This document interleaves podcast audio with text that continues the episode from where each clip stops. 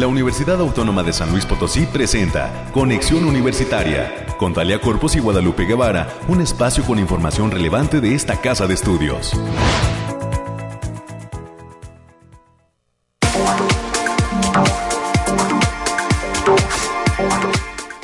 Muy buenos días a todas las personas que están ya en la sintonía de Conexión Universitaria este martes 2 de noviembre del año 2021.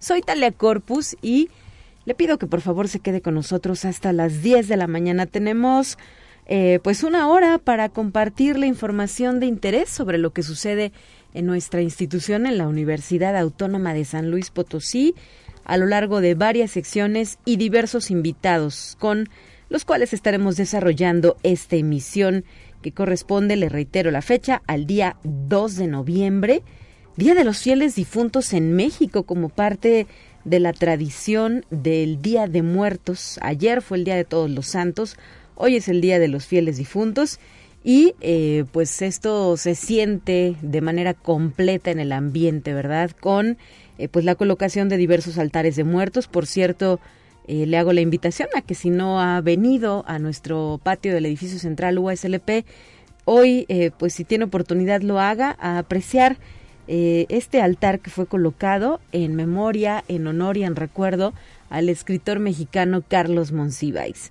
Ha sido muy retratado, se puede observar también a través de las redes sociales oficiales y de personas que ya estuvieron por aquí, eh, quienes principalmente se, tienen, se sienten atraídos por la presencia de los gatos, ¿no? Los meninos que acompañaron durante pues buena parte de su vida al maestro Carlos Monsiváis y este altar continuará en exhibición aún el día de hoy. Y así por diversos rincones del centro histórico de San Luis Potosí hay altares en Palacio de Gobierno, en los palacios municipales, en el Teatro de la Paz, en instituciones eh, de orden cultural y pues qué decirlo en nuestros hogares, ¿no? También ya hemos colocado ahí las ofrendas, las velas, eh, la flor de cempasúchil, la sal, eh, la mandarina, las banderillas y todos estos elementos que integran nuestro tradicional altar de muertos a la espera de que lleguen, de que nos visiten, de que degusten sus platillos favoritos, aquellas personas que se nos han adelantado en el camino, pero que permanecen en nuestros corazones. Bueno, pues así las cosas. Hoy también es eh, parte del megapuente para el sector educativo básico, no así la universidad, que ya hoy se reintegra a sus actividades ordinarias así como es el caso de las tiendas Unimanía, la librería, la Unitienda, y la papelería de la universidad también el día de hoy reactiva sus actividades. 9 de la mañana ya con cuatro minutos le comparto un poco lo que tenemos eh, preparado para esta ocasión y a las 9.20 de la mañana estaremos conversando con el licenciado Israel Tobar, secretario técnico de la Comisión Institucional de Archivos de la UASLP, que justamente nos estará platicando cuáles son las funciones de, este, eh, de esta nueva comisión. A las 9.35 de la mañana conversaremos, conversaremos perdón, con el doctor Leonardo Ernesto Márquez Mireles, es docente de la Facultad de Ciencias Sociales y Humanidades y hoy nos va a hablar sobre un ciclo de conferencias eh, de la carrera de antropología que está por iniciar justamente en este mes de noviembre y que tiene como intención pues eh, explicar em, parte de lo que se hace cuando se estudia esta carrera. Así eh, pues como sus diversas vertientes no como el caso de la antropología social em, eh, las posibilidades perdón de estudio en el extranjero entre otros temas que se habrán de desarrollar a lo largo de este mes de noviembre y finalmente, en el bloque, tercer bloque de entrevistas del día de hoy, lo eh, estaremos abocando a los temas deportivos, porque estará con nosotros el profesor Misael Espericueta Rangel, entrenador de la selección de fútbol rápido de la UASLP, que nos va a dar su punto de vista tras la obtención de la medalla de bronce en el torneo nacional Conde.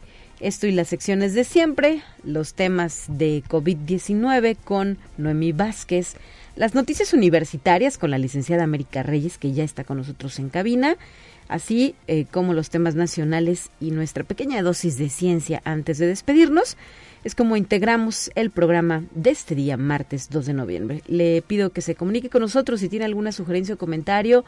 háganosla llegar a través de la línea telefónica 444 826 1347 y 48 son los números directos a la cabina de conexión universitaria. Hoy, por cierto, una mañana muy tranquila en el centro histórico. Se siente, se nota, ¿verdad? Ese megapuente. Hay poca actividad y eh, pues así, así las cosas con esta conmemoración del Día de Muertos. Son las 9.7 y vamos a iniciar con las secciones.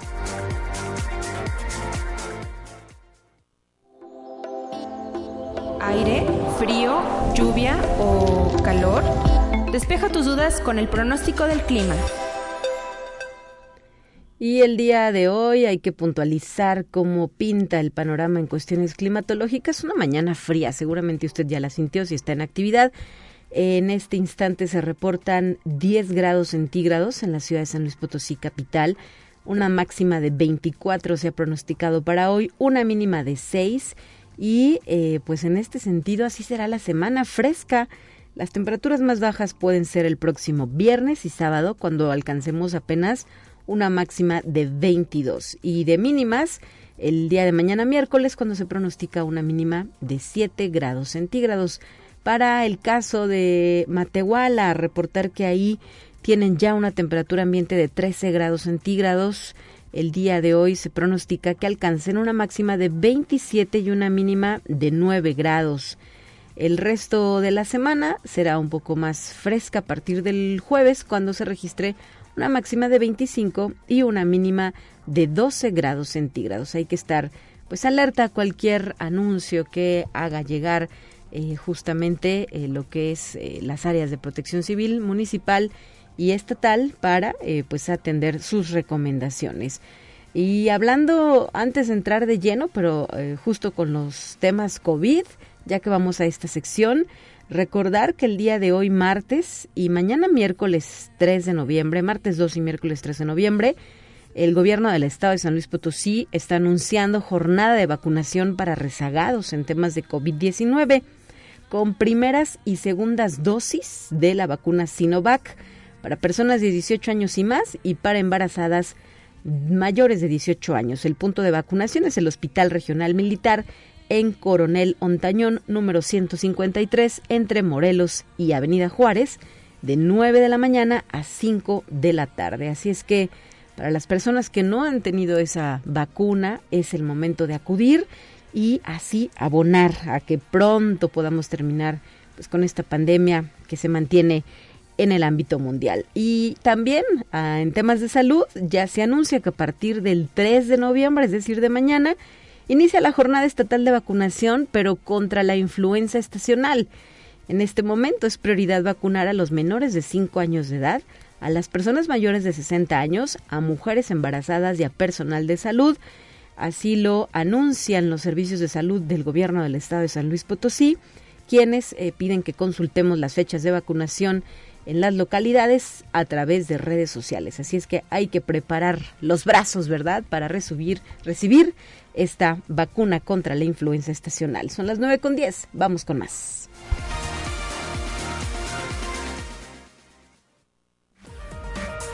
Noemí Vázquez Saldaña con lo más relevante del reporte COVID-19. Hola, ¿qué tal? Muy buenos días. Le habla Noemí Vázquez. Espero se encuentre muy bien el día de hoy. Aquí le tenemos la información sobre el coronavirus que surge en el mundo. La pandemia del coronavirus ya ha provocado 245.800 millones de contagios y 4.9 millones de muertes en el mundo desde que se detectaron los primeros casos a principios del 2020, según datos recogidos por la Universidad Johns Hopkins, que monitoriza la evolución de la crisis sanitaria en el mundo. Estados Unidos continúa siendo el país más afectado por la enfermedad, con 45.8 millones de casos y 744.709 muertes. Conexión Universitaria. En España, el Centro para el Desarrollo Tecnológico Industrial ha aprobado la financiación para la siguiente fase de los ensayos clínicos de la vacuna contra la COVID que están desarrollando los laboratorios IPRA Girona, con una partida de 14.7 millones de euros. Según ha confirmado el Ministerio de Ciencia e Innovación, la financiación se enmarca en el proyecto Fases Finales del desarrollo de una vacuna frente al COVID-19. Conexión Universitaria. En China, la pandemia del coronavirus continúa causando estragos y ahora volvió a ordenar confinamiento en tres ciudades debido a la aparición de nuevos casos de COVID-19. Las tres ciudades son Lanzhou, capital de Gansu, Ejin en Mongolia y la más reciente en recibir esta media es Eye, esta última ubicada al norte del país. Conexión Universitaria. La Agencia del Medicamento de Estados Unidos ha aprobado la administración de la vacuna de Pfizer BioNTech contra el COVID-19 para niños de entre 5 y 11 años. La decisión llega después de que un panel de expertos les recomendara su autorización basado en que los beneficios demostrados de la inmunización en ese grupo de edad superan cualquier riesgo potencial. Está previsto que los Centros para el Control y la Prevención de Enfermedades den luz verde a la inoculación a 28 millones de niños en ese país. Esto ha sido todo por hoy. Muchas gracias por escucharnos. Recuerde seguir las medidas ante COVID y no dejar de cuidarse. Los esperamos mañana con más información. Hasta pronto.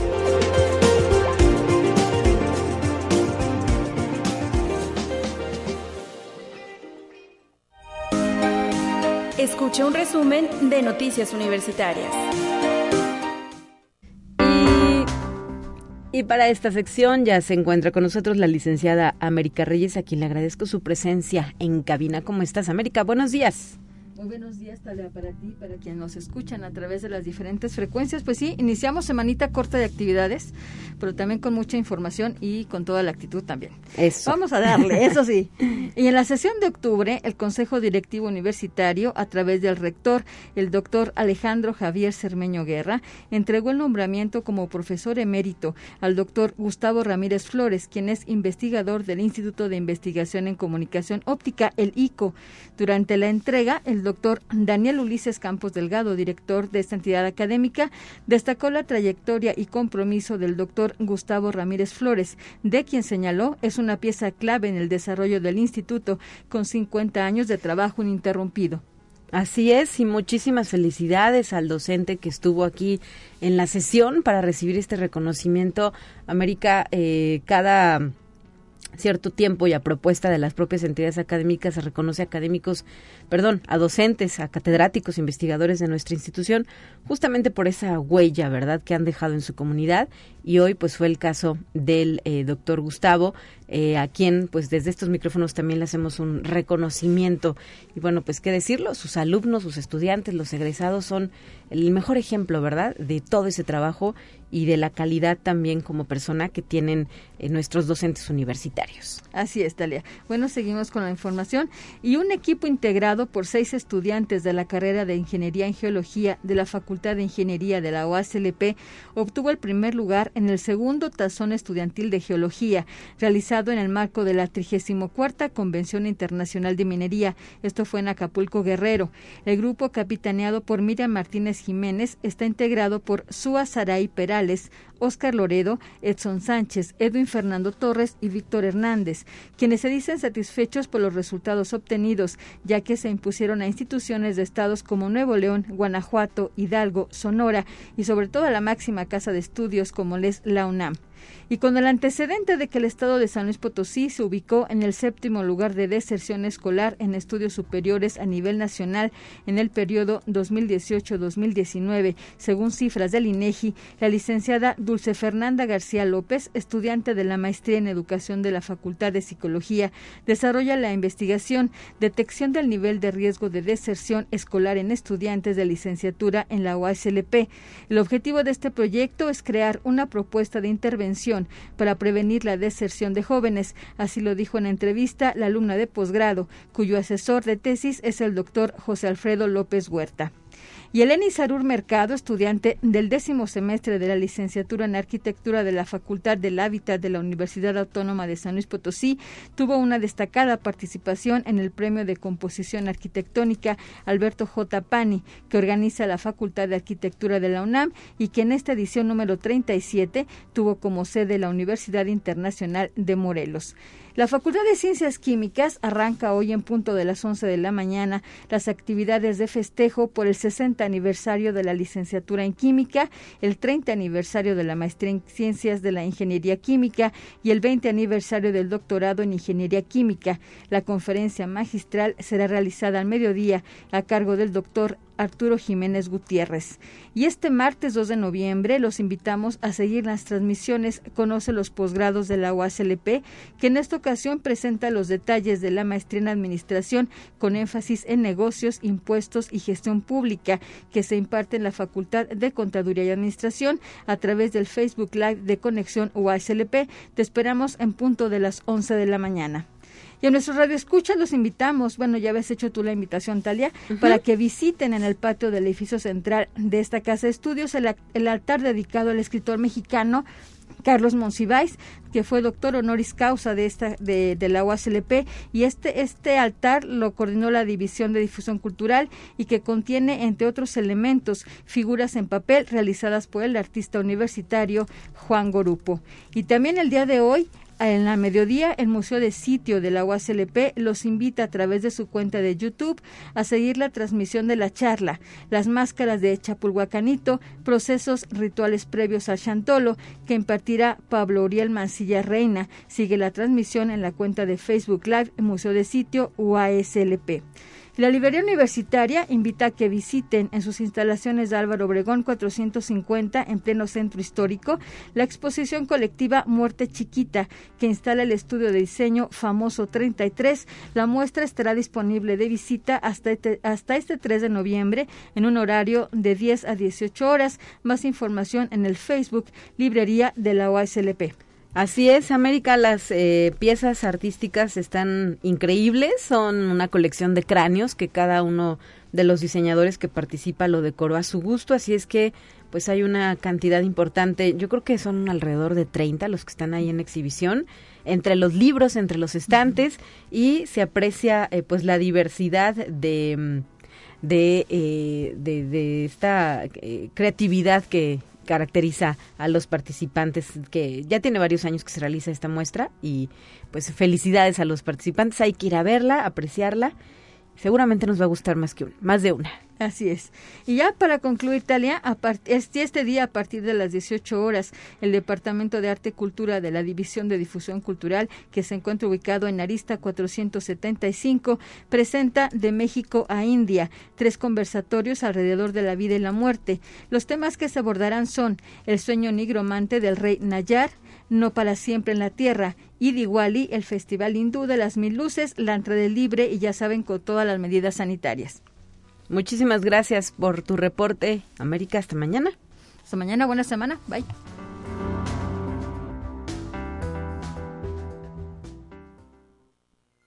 Te presentamos la entrevista del día. Y son ya las 9 de la mañana con 19 minutos. Vamos a dar paso a la primera conversación de este martes. Para ello voy a la línea telefónica donde se encuentra Israel Tobar López quien es jefe del Departamento del Archivo General Universitario. Muy buenos días, bienvenido a Conexión. Muchas gracias, muy buenos días. Un saludo a el auditorio. Gracias, y pues la intención es hablar sobre lo que es ya la instalación, el inicio de actividades de la Comisión Institucional de Archivo de la UASLP. Primero nos gustaría saber, pues, cuál es la relevancia de este organismo. Bueno, primero, este, pues es una sección histórica, porque es la primera, es la primera ocasión en que la institución tiene un comité de esta naturaleza. Este, ahí, bueno, esa, eh, por parte de la, de la jefatura de la división, de la doctora Elena, una actividad que se tenía contemplada a raíz de su llegada y que este, pues empezamos a, promover con, con, varios de los archivos, tanto de trámite como de concentración, para la instalación del mismo. Así es, esto eh, se, se confirma ya con la instalación de dicha comisión. ¿Quiénes estarán integrándola y qué actividades o qué labores va a desempeñar? Bueno, mira, este, en primer lugar empezamos a, a, a buscar a compañeros, compañeras este, especialistas eh, eh, tanto en la, en la rama de la archivística como en la rama de la, de la bibliotecología, en, general en la rama de las ciencias de la información. Este, y aquí tenemos este, representantes de, del archivo de, de, concentración de la Secretaría de Finanzas, tenemos al representante del archivo de trámite de la Contraloría General, tenemos al representante del archivo de trámite de las oficinas del abogado general y tenemos como responsable también del archivo de, trámite de la División de Desarrollo Humano. Eh, estos esfuerzos los encabeza la, doctora Claudia Elena González Acevedo, que es de la División de Servicios Escolares, este, su, su servidor como secretario técnico, este, para encauzar este, una serie de, de, de, funciones que vengan a coadyuvar eh, la toma de decisiones que tenía, que tiene todavía el Comité Institucional de Transparencia y Acceso a la Información. Okay. Eh, esta es la, la, la, conformación, así está conformado. Eh, también tenemos la flexibilidad en el comité de, de, integrar o de, de, que en su momento nos, nos ilustren las actividades, las funciones que llevan a cabo en los archivos de trámite o de concentración de las entidades académicas o las dependencias administrativas que conforman la institución. Y estamos hablando entonces de fortalecer estos, eh, estas labores en materia de acceso y transparencia, ¿verdad? Dos temas eh, pues muy necesarios y que se deben de dar en el día a día en todos los ámbitos, tanto públicos como privados. Es correcto, este viene a fortalecer también en un momento determinado pues la eh, la, política institucional de la, de la institución en esta materia de transparencia y sobre todo también eh, fortalecer la, la, visibilidad de los archivos a nivel institucional y el cuidado que están haciendo y las actividades que están haciendo dentro de lo que es el cuidado del patrimonio documental archivístico de la institución. Si pusiéramos eh, alguna dimensión de qué tamaño es el archivo de la universidad. Mira, estamos hablando de aproximadamente cerca de 14 mil este, expedientes eh, registrados en los archivos de concentración, más otro tanto, déjame, déjame te ilustro bien el, dato, este, de, cuánto, cuánto abarca esta situación, es una cantidad bastante fuerte la, la que tenemos ya este, vigilada este, tanto en archivos de trámite como en el archivo de, en los archivos de concentración, este, y que estamos hablando, mira, sin, sin dejar de mentirte, son 404.595 expedientes, todos vigilados tanto en los archivos de trámite como en los archivos de concentración, con un nombre y un apellido, este, con una ubicación específica, para poder dar el seguimiento oportuno este, para, para cualquier pedido de información que, que soliciten las entidades académicas, las dependencias administrativas o algún usuario externo. a, esa, a, esa, a esa situación llega ahorita ya la dimensión en, en cuanto a números, en cuanto a cifras. Y estamos hablando de que es un archivo pues de, de, que abarca todas las entidades de la universidad, ¿verdad? Y de la, los campus, las facultades. Exactamente, todas las entidades académicas, las dependencias administrativas, este, los campus, este, todos, todos están siendo eh, vigilados, eh, un seguimiento muy puntual este, de, esas actividades. Este, tenemos continuamente retroalimentación incluso con ellos Ahorita estamos por llevar eh, a cabo una, una sesión de retroalimentación tanto con dependencias el día 5 de noviembre como con entidades académicas el día 8, este, donde estamos haciendo, donde estamos este, conjuntando los esfuerzos pues, para preservar y, cuidar el patrimonio documental que se tiene en la institución al momento. Bueno, pues es una tarea titánica, ¿verdad?, la que tiene frente a sí esta comisión así como los integrantes eh, respecto al manejo de todos estos datos, la preservación, la adecuada eh, canalización y, pues en su caso, la consulta si se requiriera algún tipo de información, de, ya sea de manera interna como externa. Es correcto, aquí resaltar el compromiso institucional de, de todos y cada uno de los compañeros y compañeras que tanto integran el comité como los que están haciendo su labor eh, eh, en los diferentes archivos de trámite y de concentración que tiene la institución. Un reconocimiento muy, muy amplio a ellos por su compromiso y su solidaridad para con este tipo de actividades que, te digo no no se tenían es, la primera vez que podemos instalar este comité este para auxilio y una eficiente toma de decisiones del comité de transparencia de la de la institución y eh, los trabajos, ¿de qué manera continúan o cuál sería uno de, las, de los primeros puntos en los que se van a abocar a resolver, a, señalar, a trabajar, a enfocar?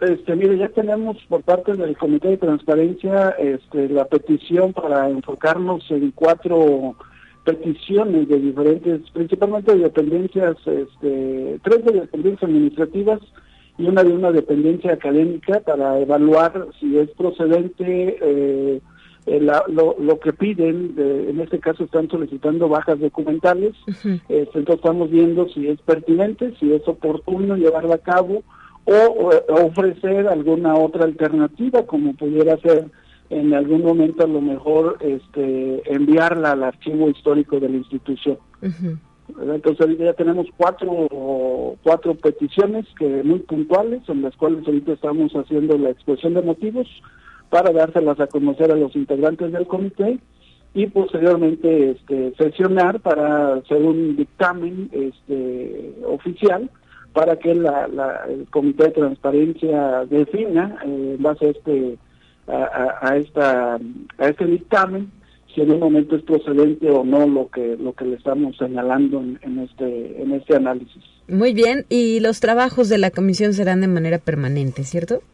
Son de manera permanente, vamos a estar sesionando ya este, de manera puntual, este, aproximadamente eh, según las exigencias, a lo mejor ahorita por, por la cantidad de trabajo que nos espera, pues a lo mejor es cada mes y posteriormente pues cada que, que sea necesario juntar al comité, este, vamos a estarlo este, en un momento determinado convocando. Perfecto. Pues muchísimas gracias por habernos acompañado en esta ocasión para entrar en el detalle del trabajo que va a llevar a cabo esta Comisión Institucional de Archivos de la Universidad Autónoma de San Luis Potosí, que ya celebró su primera sesión formal. Eh, licenciado Eduardo Israel Tobar López, gracias y eh, pues éxito en esta encomienda. Muchísimas gracias a ustedes por el espacio, por, por permitirnos el espacio para dar a conocer lo que estamos llevando a cabo y bueno, esta labor que están realizando compañeros y compañeras tanto aquí en el departamento como en los otros archivos de trámite y de concentración. Hasta la próxima, muchas gracias. Muchísimas gracias a ustedes, un saludo. 9 de la mañana ya con 28 minutos, iremos a un corte y estaremos de regreso con más temas después de la pausa.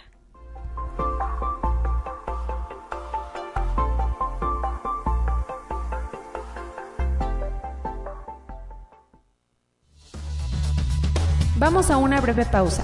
Acompáñanos. Conexión Universitaria ya regresa con más información.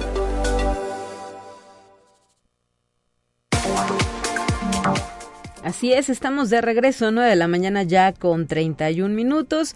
Llámenos, repórtese con nosotros al 444-826-1347 y 48 o si lo prefiere, también le reitero que tenemos eh, disponible nuestra página de Facebook. Nos encuentra como Conexión Universitaria UASLP y ahí también estamos abiertos para recibir sus sugerencias y comentarios respecto a lo que sucede en este espacio de noticias de la Universidad Autónoma de San Luis Potosí. Oigan, hoy les quiero recomendar también eh, pues dar lectura de esta mm, infografía que fue elaborada por la revista La Gaceta Sinergia de la USLP, que habla sobre el altar de muertos, ¿no? Y la estructura, el significado y eh, pues cómo, cómo se elabora, cómo eh, podemos nosotros eh, respetar y siguiendo la tradición llevar a cabo la colocación de nuestro altar. Si todavía no lo ha hecho, aún alcanza. Hoy es el día, ¿verdad? El último día como parte de esta conmemoración del Día de Muertos en México. Y pues entre otros elementos, quizás, quizá usted ya lo sepa, pero no está de más reiterarlo, pues qué es lo que lleva, ¿verdad? Eh, podemos encontrar la típica, la característica flor de cempasúchil, que guía a los difuntos por su color y aroma, es normal hacer un camino con los pétalos, se habla y lo platicaba también nuestro invitado del viernes pasado, que la flor de cempasúchil refleja, eh, perdón, representa la luz que habrá de guiar a las personas o a las ánimas, a, aquellos que están de regreso a este plano eh, terrenal. El arco, un arco realizado con flores alrededor del altar, simboliza la entrada de los muertos al mundo de los vivos. Las veladoras o las velas es la luz para iluminar también el camino a seguir por los difuntos el agua, que significa la pureza del alma, es otro de los elementos de nuestro altar. También está eh, el azal, que es el símbolo, del, símbolo de la purificación del espíritu. Eh, obviamente el alimento, las frutas preferidas del difunto, las bebidas también que eran eh, de su gusto. Al final, en el tercer nivel, es decir, a nivel de piso, se hace una cruz formada por semillas, frutas o cal. en el más arriba, en el segundo o tercer nivel, se puede colocar también el pan de muerto, característico y típico de esta temporada, la imagen de un santo del cual haya sido devoto la persona a la que le estamos dedicando el altar, que sería pues el último nivel con su fotografía. Así eh, pues vamos construyendo nuestro altar de muertos y somos parte de esta tradición tan mexicana. Hay que recordar que justamente esta manifestación de la cultura mexicana fue inscrita en, la lista del Patrimonio Cultural Inmaterial de la Humanidad en 2008. Esto a través de la eh, pues determinación de la UNESCO. Se le definió como una expresión tradicional, integradora, representativa y comunitaria. Son ya las 9 de la mañana con 35 minutos. Tenemos más temas para usted.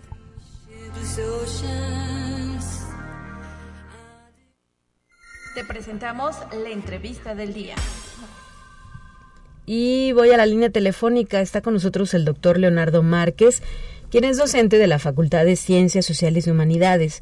Y el día de hoy nos va a platicar sobre este ciclo de conferencias de la carrera de antropología que está a poco, casi nada de iniciar. Bienvenido, doctor. Buen día. Hola, buenos días. Muchas gracias por la invitación. Y pues vámonos de lleno con lo que ustedes están preparando respecto a este ciclo de conferencias. ¿Cuándo inicia? Eh, ¿Cuántas se van a llevar a cabo y a quién está eh, enfocada la actividad?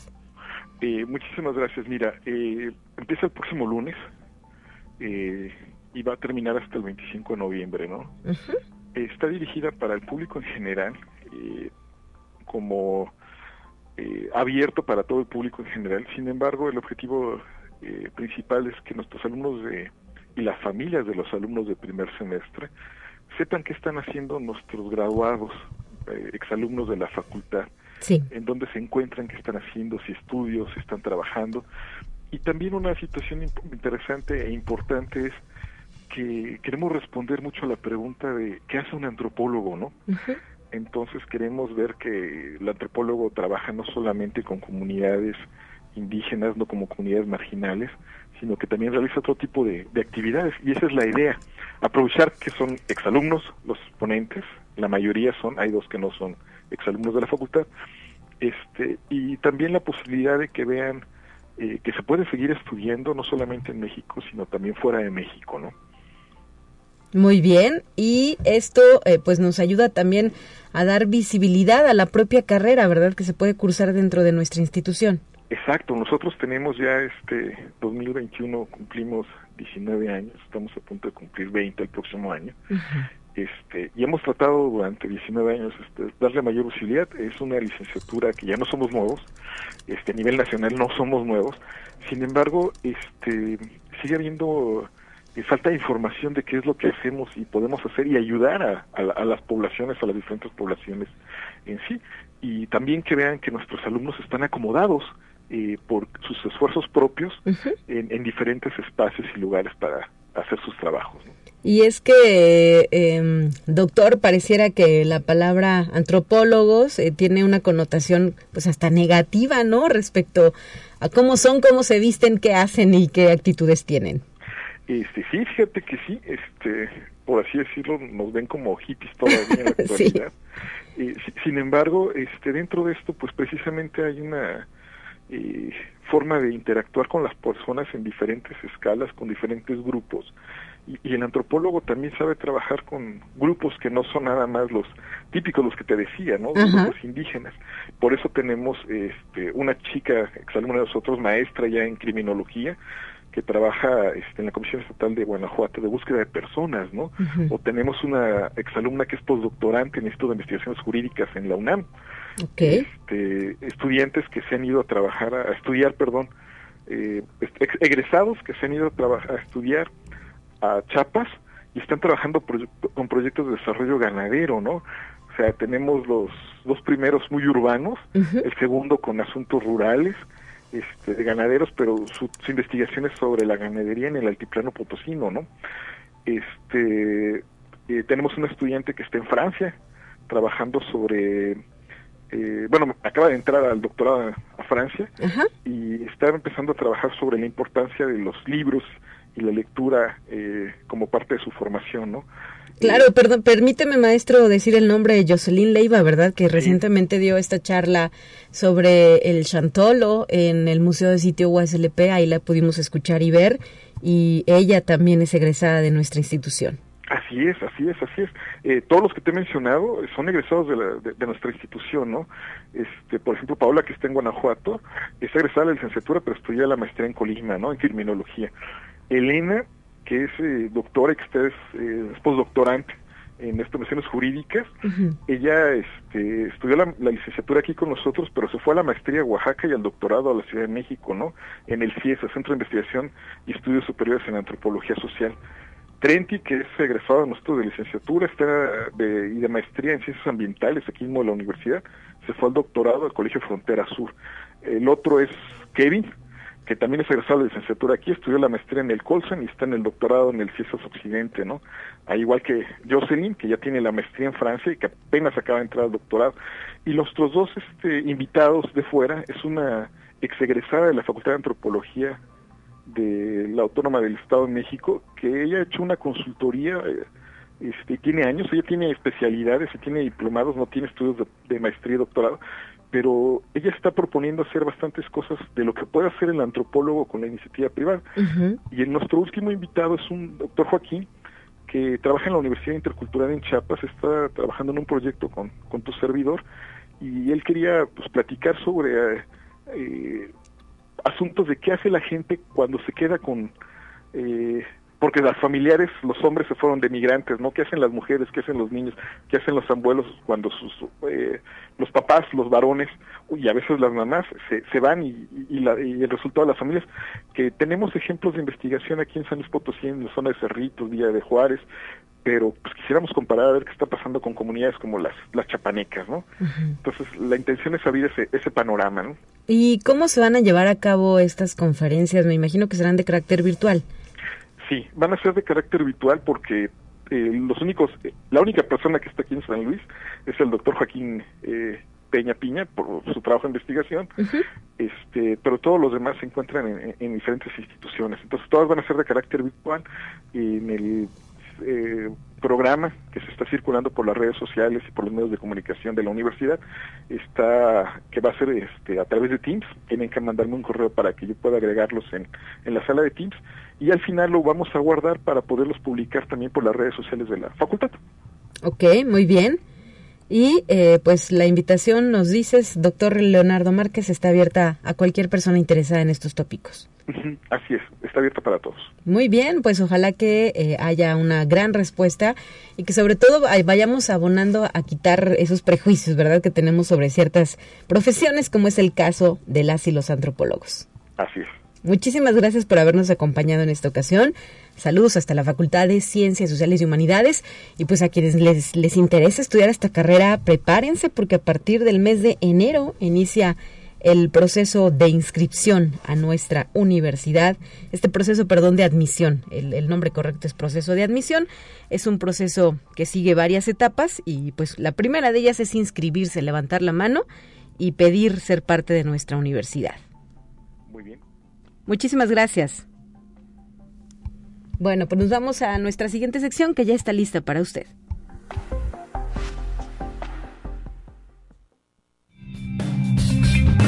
Entérate qué sucede en otras instituciones de educación superior de México.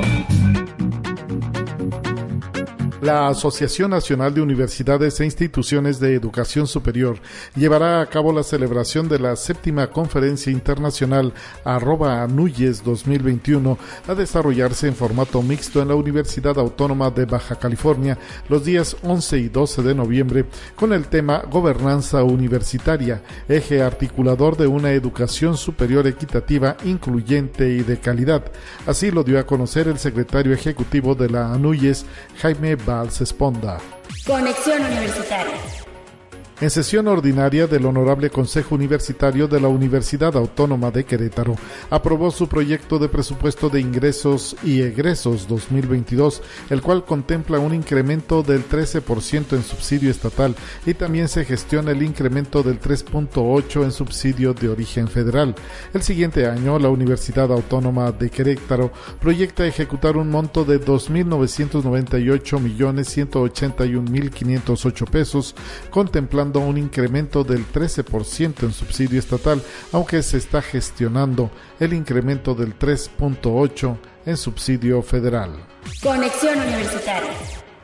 El proyecto del Consejo Regional del Área Metropolitana de la Asociación Nacional de Universidades e Instituciones de Educación Superior, CRAM Anuyes, que la Universidad Autónoma Metropolitana presidió durante el periodo 2018-2021, trabajó para consolidar los lazos entre las instituciones miembro con la sociedad y en buscar que sus propuestas fueran consideradas en la formulación de políticas públicas. Así lo señaló el doctor José Antonio de los Reyes Heredia, rector general de la Universidad Autónoma Metropolitana, al concluir su gestión al frente de dicho consejo. Conexión Universitaria. El rector de la Universidad Veracruzana, Martín Gerardo Aguilar Sánchez, tomó protesta como vicerrector de la región Veracruz Boca del Río al doctor Rubén Edel Navarro en sustitución del doctor Alfonso Gerardo Pérez Morales. El cambio se realizó una vez que Alfonso Gerardo Pérez Morales presentó su cuarto informe de labores 2020-2021, cuya labor fue reconocida en su momento por el rector y el nuevo vicerrector.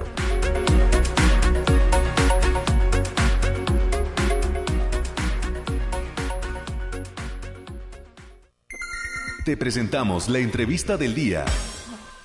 Y hoy en la línea telefónica nos acompaña el profesor Misael Espericueta Rangel, es entrenador de la selección de fútbol rápido de nuestra institución de la Universidad Autónoma de San Luis Potosí. Buenos días, profesor. Bienvenido a Conexión Universitaria.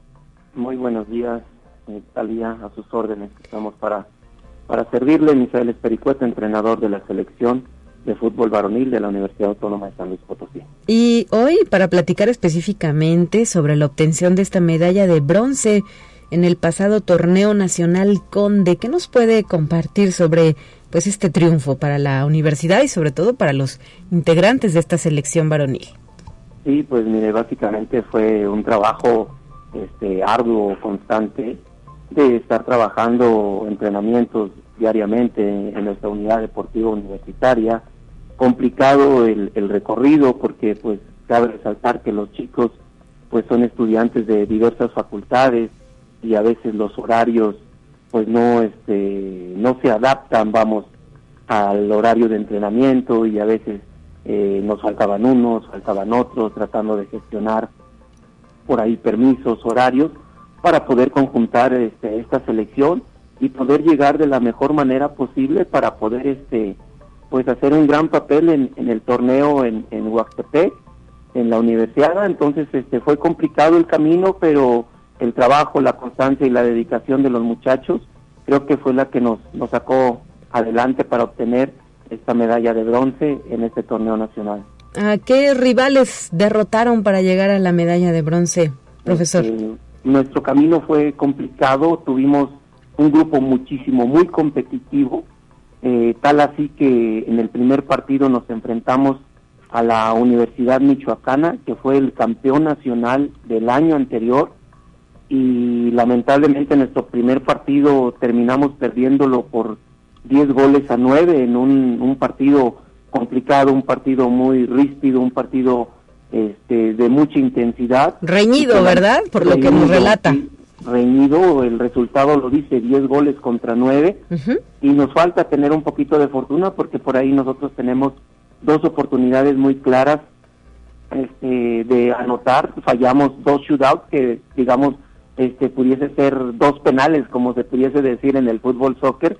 Y lamentablemente erramos este este esos dos shoot, shootouts y lamentablemente pues nos llevamos la derrota y posteriormente nuestro siguiente partido es contra la Universidad Autónoma de Zacatecas, también un plantel pues muy aguerrido, un plantel de, de mucha capacidad y ahí obtenemos un empate 4-4 ¿verdad? Ahí sumamos nuestro primer punto y posteriormente, en nuestro último partido de la fase de grupos, nos enfrentamos a la Universidad, Universidad Autónoma de Ciudad Juárez, en la cual empatamos también 5 a 5, pero ganamos el punto extra y este y nos colamos este por el por el goleo, el goleo nos ayuda, nos favorece y nos colamos a la siguiente fase que viene siendo la fase de repechaje en la cual enfrentamos a la Universidad de Coahuila, también un rival mucho muy complicado y al que logramos derrotar por cinco goles a cuatro y esos fueron nuestros primeros partidos para poder calificar a la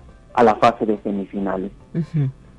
Muy bien, y en la semifinal bueno, eh, ya posteriormente, ya en, los ocho clasificados, sacaron los ocho clasificados, los mejores ocho de, digamos, del país.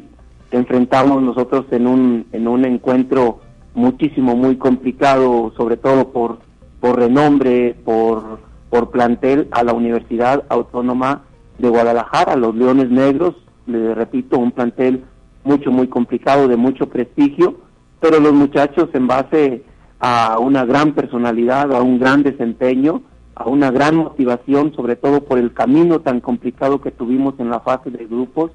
Nos levantamos y gracias a, su esfuerzo, lo vuelvo a repetir, este, ganamos con un marcador de cinco goles a cuatro y dejamos en camino a uno de los equipos favoritos para poder campeonar. Lo dejamos en el camino y posteriormente en la fase de, semifinales ya, entre los cuatro primeros, enfrentamos al Instituto Tecnológico de Monterrey, Campus Monterrey, también un equipo plagado de, grandes jugadores, físicamente eran muy superiores a nosotros, pero nosotros teníamos un gran fútbol de mucho conjunto, este, de mucho compañerismo, se veía este, eh, en la competencia, eh, había, había grandes este, pues comentarios acerca de nuestro equipo, eh, chicos muy pequeños, de, edad pequeña, de, físico, pero el fútbol nos acaba adelante y lamentablemente en ese, partido, en ese partido perdemos cuatro goles contra tres contra el Tecnológico de Monterrey. Ok, y ahí termina ya la historia.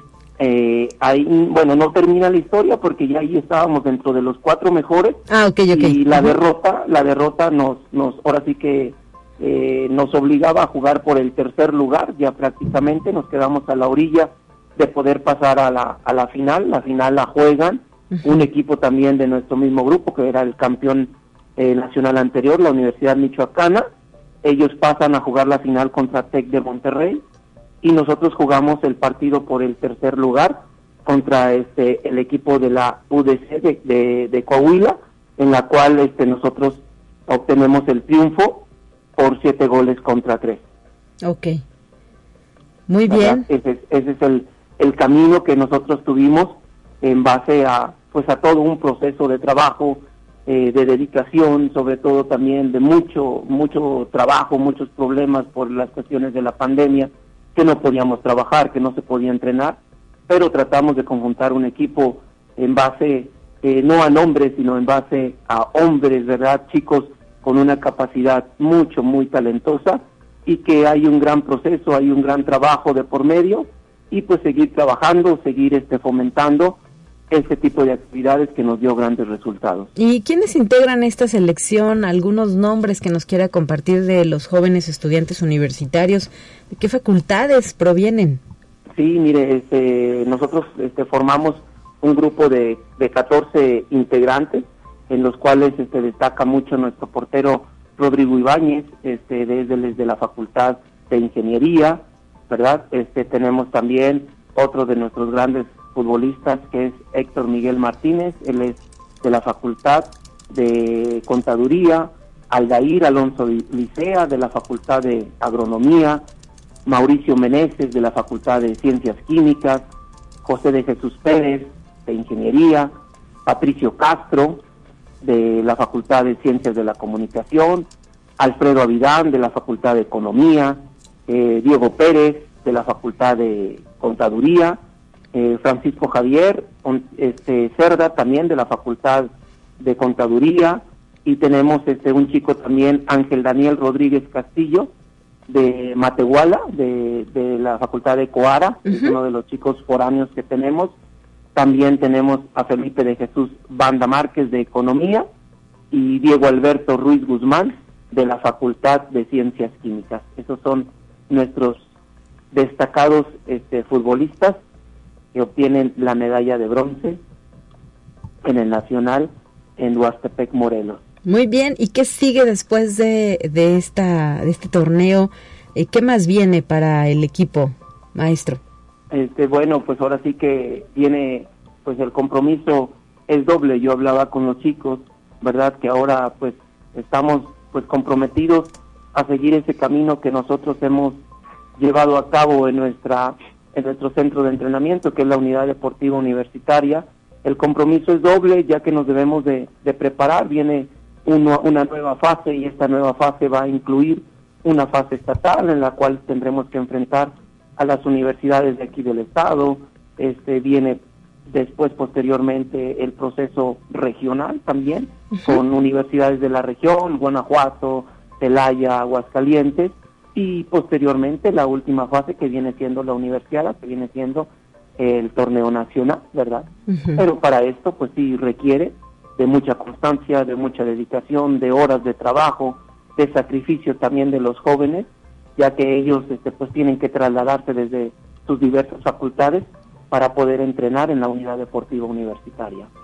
Muy bien, bueno, pues mucho éxito eh, para el tiempo que esté por llegar y para todas estas eh, eh, preparaciones que deben realizar. Como bien lo ha dicho, constancia, disciplina, ¿verdad? Son parte de los resultados favorables para este equipo y me imagino que los jóvenes todavía van a continuar dentro de la selección, ¿verdad? No hay una renovación ahorita de la misma. Este, básicamente este, es un es un plantel mucho muy joven. este, son la gran mayoría, un 80% de esta selección son chicos de nuevo ingreso que ya traían un proceso, un trabajo. Entonces, este, creo que tenemos un gran equipo, un gran plantel para pues tres, cuatro años continuos de, de trabajo de seguirlos este, trabajando, de, seguir apuntalando esas cuestiones futbolísticas que nos pueden hacer falta, pero creo que con el trabajo diario, con el entrenamiento constante, podemos este, mejorar todavía mucho más e ir por la medalla de oro que la lamentablemente la tuvimos en nuestras manos y lamentablemente se nos se nos fue, ¿verdad? Pero pues el deporte, lo bonito del deporte que que hay revanchas, entonces nosotros tenemos nuestro objetivo muy claro, que es prepararnos tanto en lo físico, en lo futbolístico y en lo académico para lograr el tan ansiado primer lugar y medalla de oro en un nacional. Bueno, pues ahí está puesto el foco y sobre eso hay que trabajar. Muchísimas gracias, profesor Misael Espericueta Rangel, por habernos acompañado en esta ocasión y haga extensiva la felicitación, por favor, también a los integrantes de este equipo. Le agradezco mucho, señorita Tania, y estamos para servirle.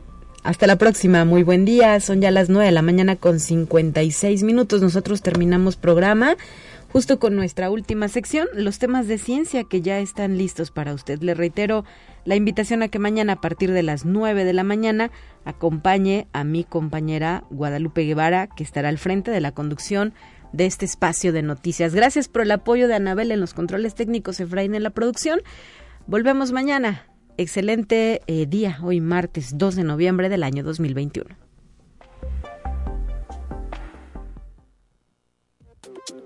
Así avanza la ciencia en el mundo.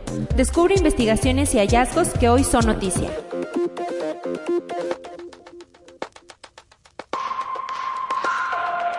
La empresa estatal rusa Gazprom anunció este 28 de octubre pasado que ha aumentado la producción de gas natural para cubrir hasta un tercio del crecimiento del consumo mundial de este año. Según la compañía, la producción aumentó un 16.6%, lo que equivale a unos 56.700 millones de metros cúbicos de gas desde principios de 2021 hasta mediados de octubre, en comparación con el mismo periodo de hace un año. Este acelerado aumento fue provocado por la creciente demanda a nivel mundial, pues las principales economías han comenzado a reactivar sus negocios y a recuperarse tras la pandemia del COVID-19. Conexión Universitaria Facebook ha anunciado que cambió oficialmente de nombre y operará bajo el nombre de Meta, según lo confirmó el cofundador de la empresa estadounidense Mark Zuckerberg. El paso, anunciado desde la conferencia anual de desarrolladores, busca reflejar el nuevo enfoque de la empresa que trabaja en la construcción de su metaverso. Conexión Universitaria. Una fuerte llamarada ha sido detectada sobre la superficie del Sol, un evento que ha sido catalogado en la clase máxima de la escala de medición de la actividad de nuestra estrella. La erupción que se produjo en el lado que apunta a la Tierra tuvo una magnitud X1 y duró aproximadamente media hora, llegando a su punto máximo a las 15.35 hora del meridiano de Greenwich, según los datos del Centro de Meteorología Espacial de Estados Unidos y del Laboratorio de Astronomía Solar del Instituto de Física de la Academia de las Ciencias de Rusia. Conexión Universitaria. El último informe del Intergovernmental Panel of Climate Change IPCC por sus siglas en inglés, que se dio a conocer el pasado mes de agosto, alerta de que el cambio climático está causado indudablemente por la actividad humana y ha llevado al mundo a su periodo más cálido en 2000 años, pero también que muchas de sus consecuencias van a ser ya irreversibles, ya que por ejemplo los glaciares de montaña y los polos van a continuar derritiéndose durante décadas o siglos, incluso aunque se reduzcan las emisiones misiones.